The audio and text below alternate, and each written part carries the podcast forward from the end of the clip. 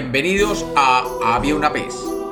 Hoy tenemos una leyenda de Praga. Bienvenidos de nuevo a Había una vez. Espero que lo disfruten. Había una vez. Había una vez. En lo que hoy conocemos como Praga, un emperador llamado Rodolfo II, que controlaba lo que en su época era conocido como el Reino de Bohemia y el Sacro Imperio Romano. El rey era pues en su momento el hombre más poderoso de Europa. Corrían los finales del siglo XVI y en Praga existía una enorme población judía que se habían asentado cientos de años atrás a finales del primer milenio.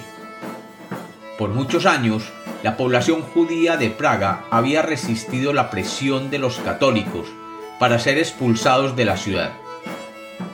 A mediados del siglo XVI habían sido expulsados durante el reinado de Ferdinando I, pero habían regresado de nuevo diez años después.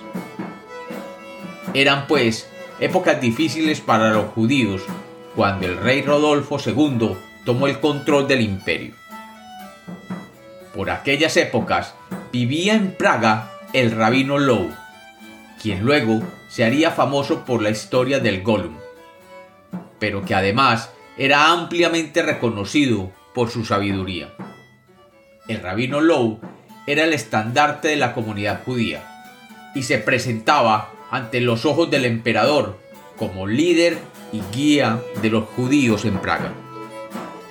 Por aquellas épocas, y debido a las malas intenciones de algunos ciudadanos de Praga, el emperador había estado considerando la expulsión nuevamente de los judíos. Y estos, preocupados, recurrieron a su rabino. El rabino Lowe debería pues intervenir ante el emperador Rodolfo II para que les dejara permanecer en su amada ciudad de Praga. Pero solo lo podría hacer si lograba una entrevista directa con el mandatario.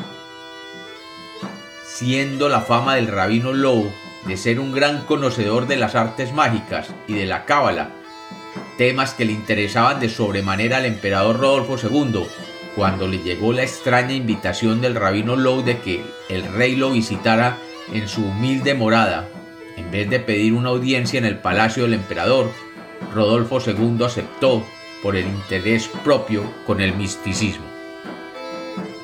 La cita se programó para la noche del día 23 de febrero del año 1592.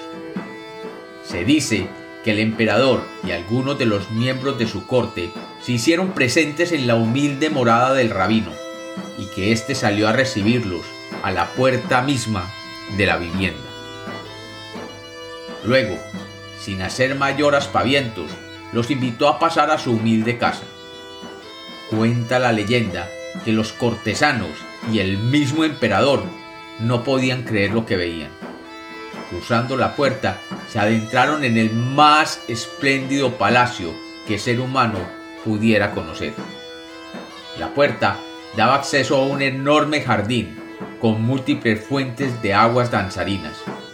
Alrededor de este jardín, múltiples estancias se acumulaban, y en cada una de ellas, múltiples puertas llevaban a más y más habitaciones haciendo imposible determinar cuántos cuartos habían allí.